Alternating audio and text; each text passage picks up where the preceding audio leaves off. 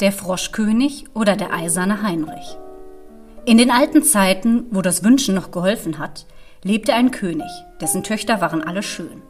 Aber die jüngste war so schön, dass die Sonne selber, die doch so vieles gesehen hat, sich verwunderte, so oft sie ihr ins Gesicht schien. Nahe bei dem Schlosse des Königs lag ein großer, dunkler Wald, und in dem Walde unter einer alten Linde war ein Brunnen.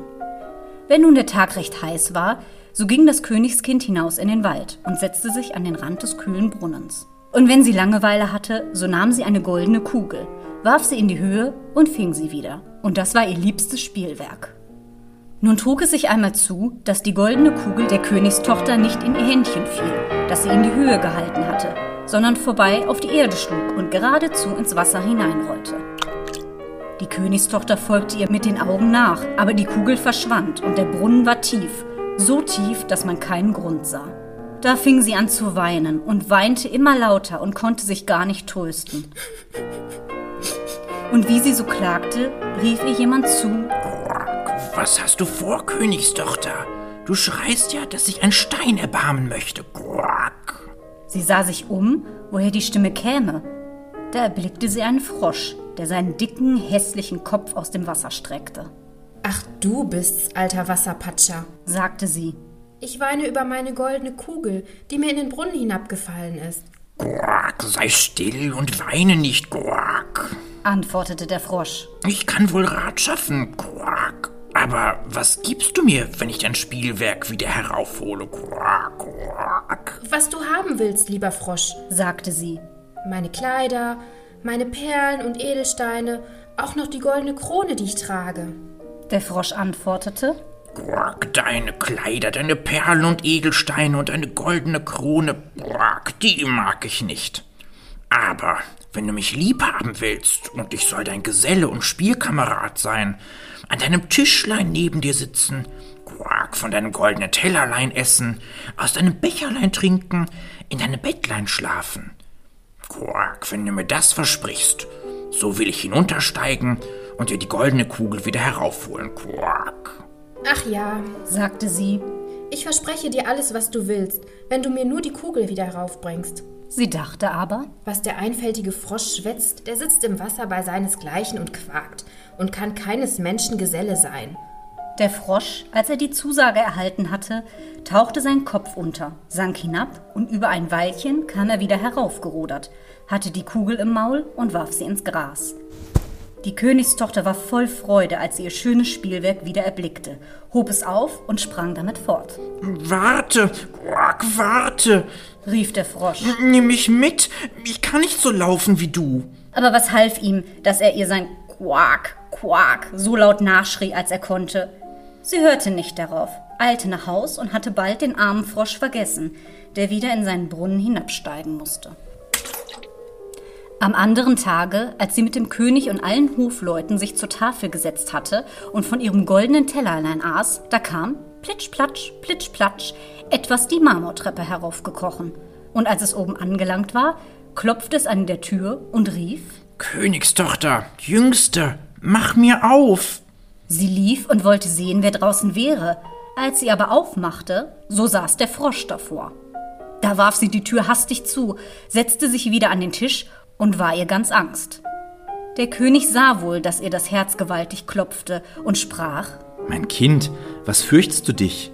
Steht etwa ein Riese vor der Tür und will dich holen? Ach nein, antwortete sie. Es ist kein Riese, sondern ein garstiger Frosch. Hm, was will der Frosch von dir? Ach, lieber Vater, als ich gestern im Wald beim Brunnen saß und spielte, da fiel meine goldene Kugel ins Wasser. Und weil ich so weinte, hat sie der Frosch wieder heraufgeholt. Und weil er es durchaus verlangte, so versprach ich ihm, er sollte mein Geselle werden.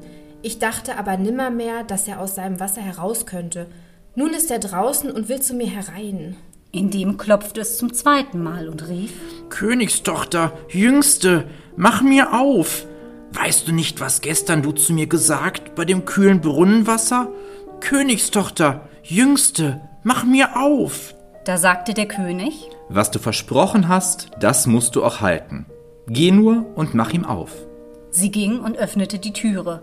Da hüpfte der Frosch herein, ihr immer auf dem Fuße nach, bis zu ihrem Stuhl. Da saß er und rief, Heb mich herauf zu dir. Sie zauderte, bis es endlich der König befahl. Als der Frosch erst auf dem Stuhl war, wollte er auf den Tisch. Und als er da saß, sprach er, Nun schieb mir dein goldenes Tellerlein näher, Quack, damit wir zusammen essen, Quack.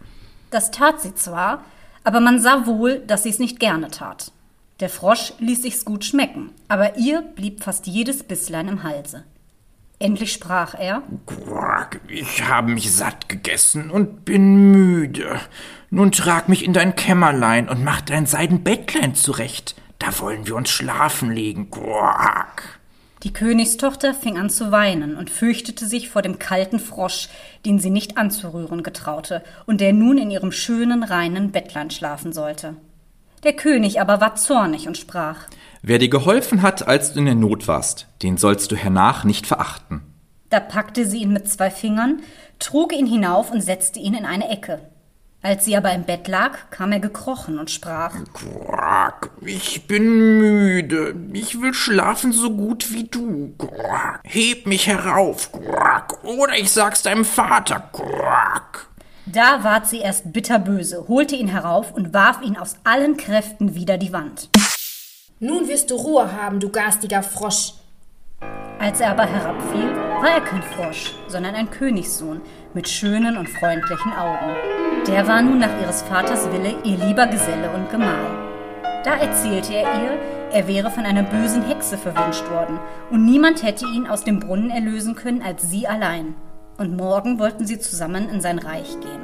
Dann schliefen sie ein, und am anderen Morgen, als die Sonne sie aufweckte, kam ein Wagen herangefahren mit acht weißen Pferden bespannt. Die hatten weiße Straußfedern auf dem Kopf und gingen in goldenen Ketten. Und hinten stand der Diener des jungen Königs. Das war der treue Heinrich. Der treue Heinrich hatte sich so betrübt, als sein Heer war in einen Frosch verwandelt worden, dass er drei eiserne Bande hatte um sein Herz legen lassen, damit es ihm nicht vor Weh und Traurigkeit zersprenge. Der Wagen aber sollte den jungen König in sein Reich abholen. Der treue Heinrich hob beide hinein, stellte sich wieder hinten auf und war voller Freude über die Erlösung. Und als sie ein Stück Wegs gefahren waren, hörte der Königssohn, dass es hinter ihm krachte, als wäre etwas zerbrochen. Da drehte er sich um und rief, Heinrich, der Wagen bricht. Nein, Herr, der Wagen nicht. Es ist ein Band von meinem Herzen, das da lag in großen Schmerzen, als ihr in dem Brunnen saßt, als ihr eine Fritsche warst. Noch einmal und noch einmal krachte es auf dem Weg, und der Königssohn meinte immer, der Wagen bräche. Und es waren doch nur die Bande, die vom Herzen des treuen Heinrich absprangen, weil sein Herr erlöst und glücklich war.